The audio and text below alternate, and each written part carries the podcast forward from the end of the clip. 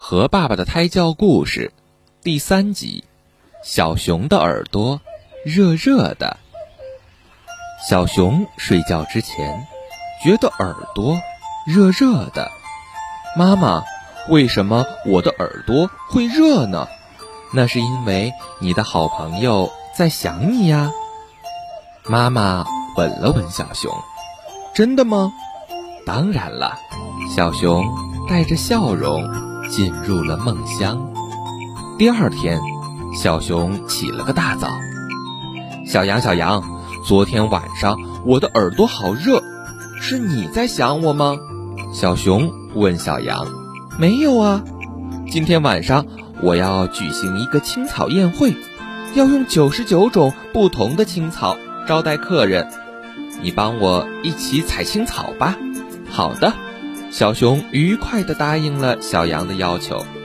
到了中午，小熊终于帮小羊一起收集到了九十九种不同的青草。谢谢你，小熊。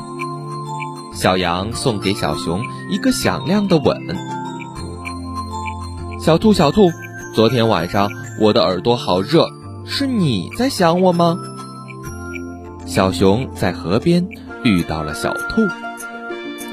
没有啊，小兔正在练习数数。为什么我可以从一数到十，却不能从十数到一呢？我可以呀。小熊坐在小兔身边，慢悠悠地数了起来。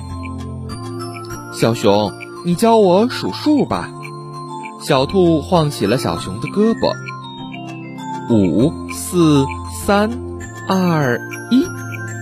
太阳快下山的时候，小兔终于学会了从十数到一。谢谢你，小熊。小兔送给小熊一个响亮的吻。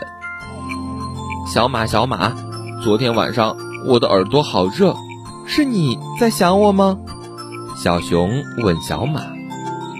没有，我正烦着呢。你可以听我说说话吗？我有好多的烦心事儿。好吧，小熊站在小马身边。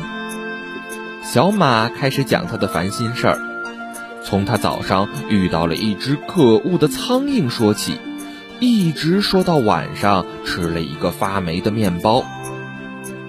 当树林里变得一片漆黑的时候，小马终于把他的烦心事儿讲完了。谢谢你，小熊。小马送给小熊一个响亮的吻。睡觉之前，小熊的耳朵又变得热热的了。可是这一次，小熊没有告诉妈妈。第二天一早，小熊就被一阵敲门声惊醒了。小熊，小熊，快起床！小熊，小熊，快开门！小熊，小熊。昨天晚上你的耳朵热吗？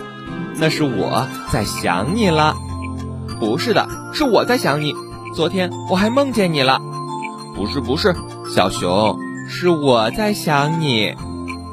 小羊、小马、小兔在门外吵个不停。来啦！小熊从床上跳起来，他要去给他的朋友们开门了。亲爱的宝贝。